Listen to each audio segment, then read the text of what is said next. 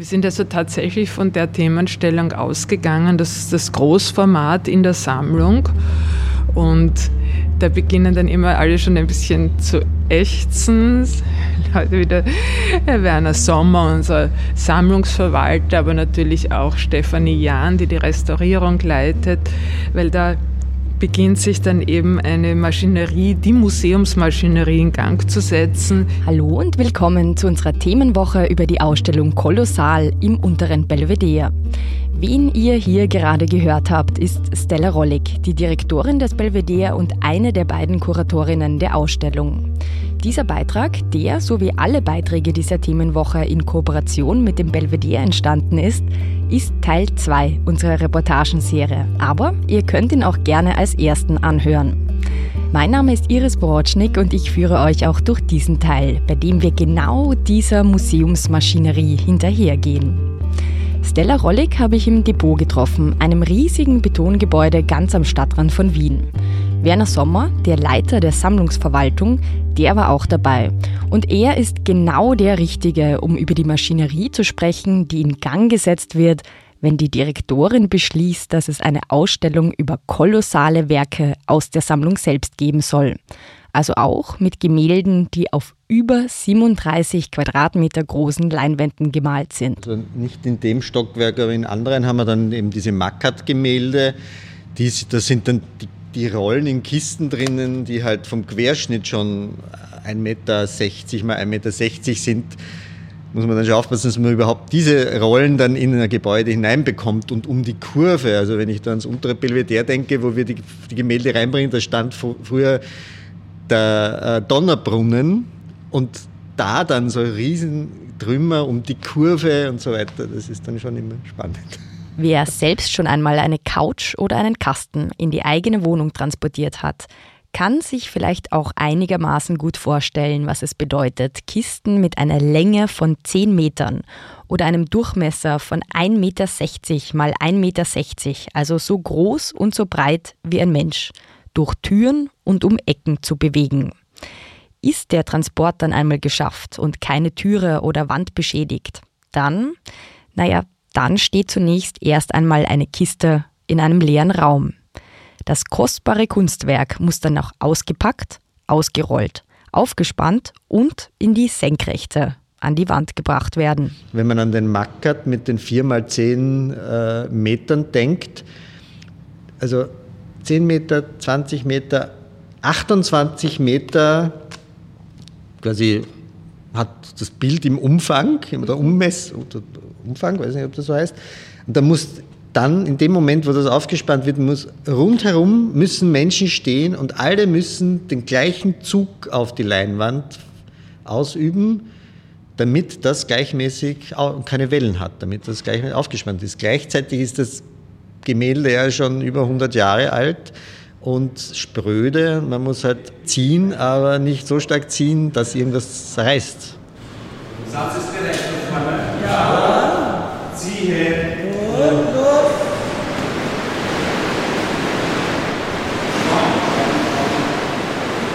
Stopp. Wir sind noch was mir versichert wurde. Alle hier beteiligten Personen sind geschultes Personal. Also Menschen, die hoffentlich wissen, was sie da tun, wenn sie im Kreis um eine Leinwand stehen, um die dann am Rahmen zu befestigen oder das Bild hochzuheben, um es an die Wand zu bringen. Und sie werden von RestauratorInnen begleitet, die genau im Blick behalten, was dieses oder jenes Werk aushält ob man bei dieser Arbeit die Ehrfurcht vor der Kunst verliert, wenn man sie dauernd angreift, sie bewegt und auf eine Art auch mit ihr hantiert? Das habe ich Werner Sommer auf der Fahrt im Aufzug in den zweiten Stock zu den ganz großen Rollen gefragt. Seine Antwort? Naja, das klingt ein bisschen seltsam, die Ehrfurcht verlieren. Es, es ist einem schon bewusst, dass man da irrsinnige Werte bewegt oder mit denen arbeitet, aber das ist ist halt, man, man ist halt derjenige, der es kann. Und also man, es ist halt dann tatsächlich so, das werde ich öfters gefragt, ob es einen Unterschied macht, ob die Arbeit Millionen wert ist oder nur 5000 Euro und in Wirklichkeit Wenn es jetzt der Kuss ist, denkt man sich schon, oh wow, das ist jetzt dieses Bild, das alle so super finden, aber wenn etwas 5000 Euro nur wert ist und heikel zu bewegen ist, muss man da viel mehr darüber nachdenken, als es halt irgendwie was ein, wenn es einen einfachen Rahmen hat, gut eingerahmt ist, super Zustand hat. Ja. Ganz ähnlich sehen das auch die RestauratorInnen, die ein anderer wichtiger Teil dieser Museumsmaschinerie sind. Zu ihnen kommen teilweise schon ein Jahr vor Ausstellungseröffnung alle Werke, die schon lange nicht mehr ausgestellt waren und die deswegen restauriert werden müssen.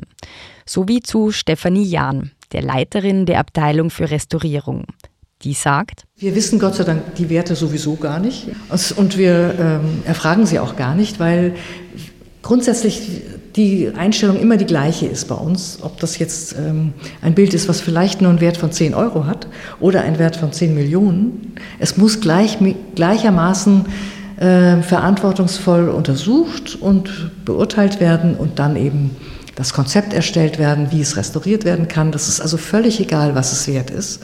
Es, es muss immer nach den ganz normalen Gesichtspunkten, was braucht das Werk, äh, muss es behandelt werden. Und so machen wir das. In der hauseigenen Werkstatt, die in einem Gebäude gleich neben dem unteren Belvedere beheimatet ist, wird also für jedes Kunstwerk darauf geschaut, was genau das Werk selbst braucht. Und das mit viel Gefühl, viel Geduld und viel Wissen zu Chemie, Lösemittel, Farben und Harzen. Genau so ist das auch mit dem Bild geschehen, das damals noch in der Werkstatt vor uns stand und das ihr jetzt in Raum Nummer 4 sehen könnt. Mit einem Ölgemälde von Lorenz Adolf Schönberger mit dem Titel Der Meerbusen von Baea bei Sonnenuntergang aus dem Jahr 1804. Anna Stefana war eine der beiden Gemälderestauratorinnen, die sich um dieses Werk gekümmert haben. Und ihr erster Gedanke, als es in der Werkstatt aufgestellt wurde? Viel Arbeit, habe ich gedacht, ja. Das Bild ähm. musste neu aufgespannt werden, weil die Leinwand mit der Zeit einfach nachgibt.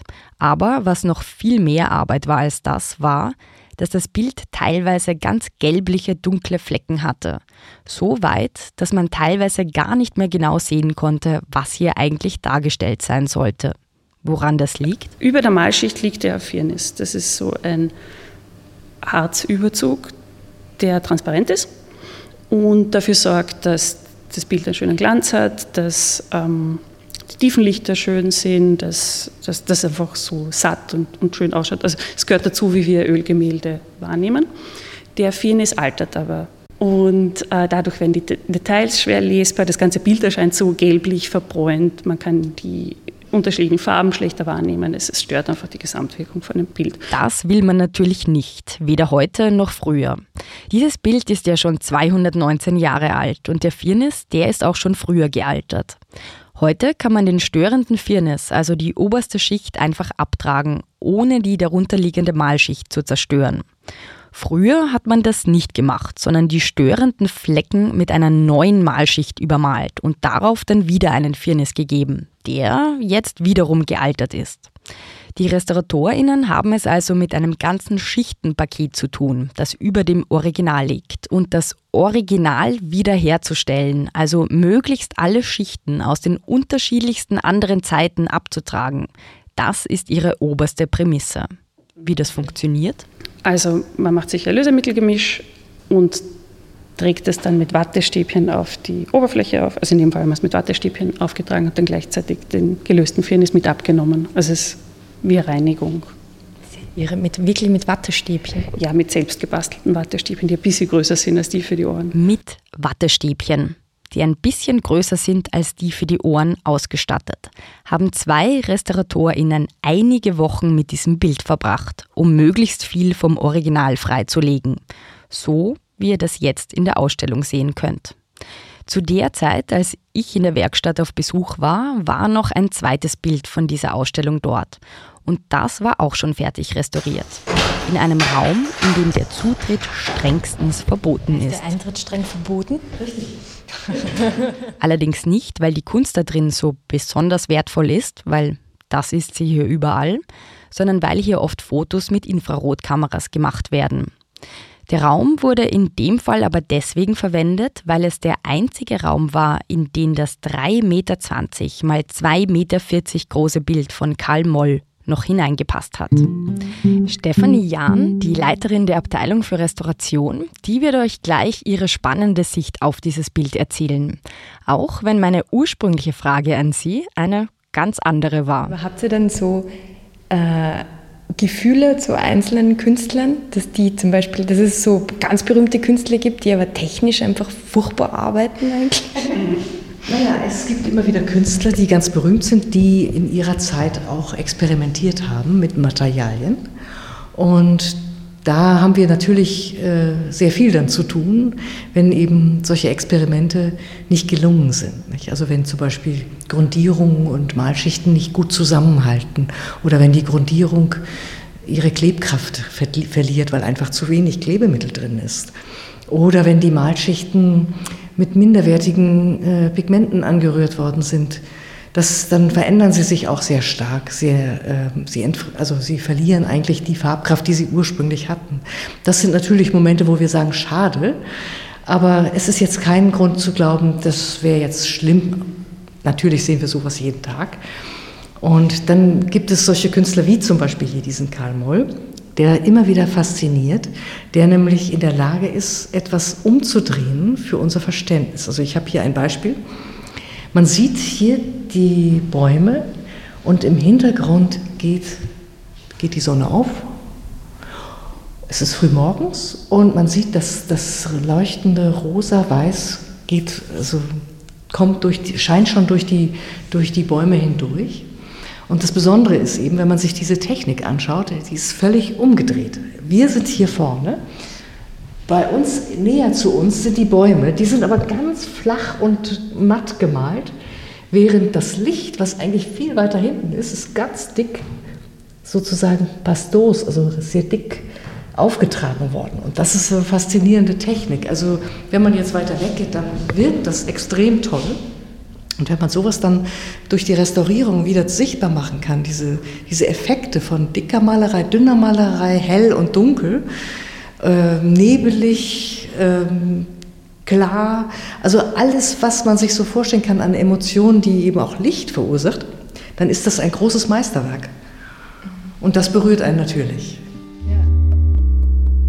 Viele, viele Hände, gute Augen, viel Geduld, Logistik und Rechenarbeit braucht es also, um eine Ausstellung wie diese aufzubauen. Wer jetzt gerne noch weiter in andere Bilder eintauchen will, muss sich bis morgen gedulden. Da veröffentlichen wir nämlich in unserer Themenwoche eine Bildbetrachtung. Genauer gesagt führt uns Kunsthistorikerin und Kunstvermittlerin Carla Staricek durch das Bild, das vorher noch in einer Box im Raum gelegen ist. Durch das Bild Venedig huldigt Katharina Cornaro von Karl Mackert. Tschüss und bis bald.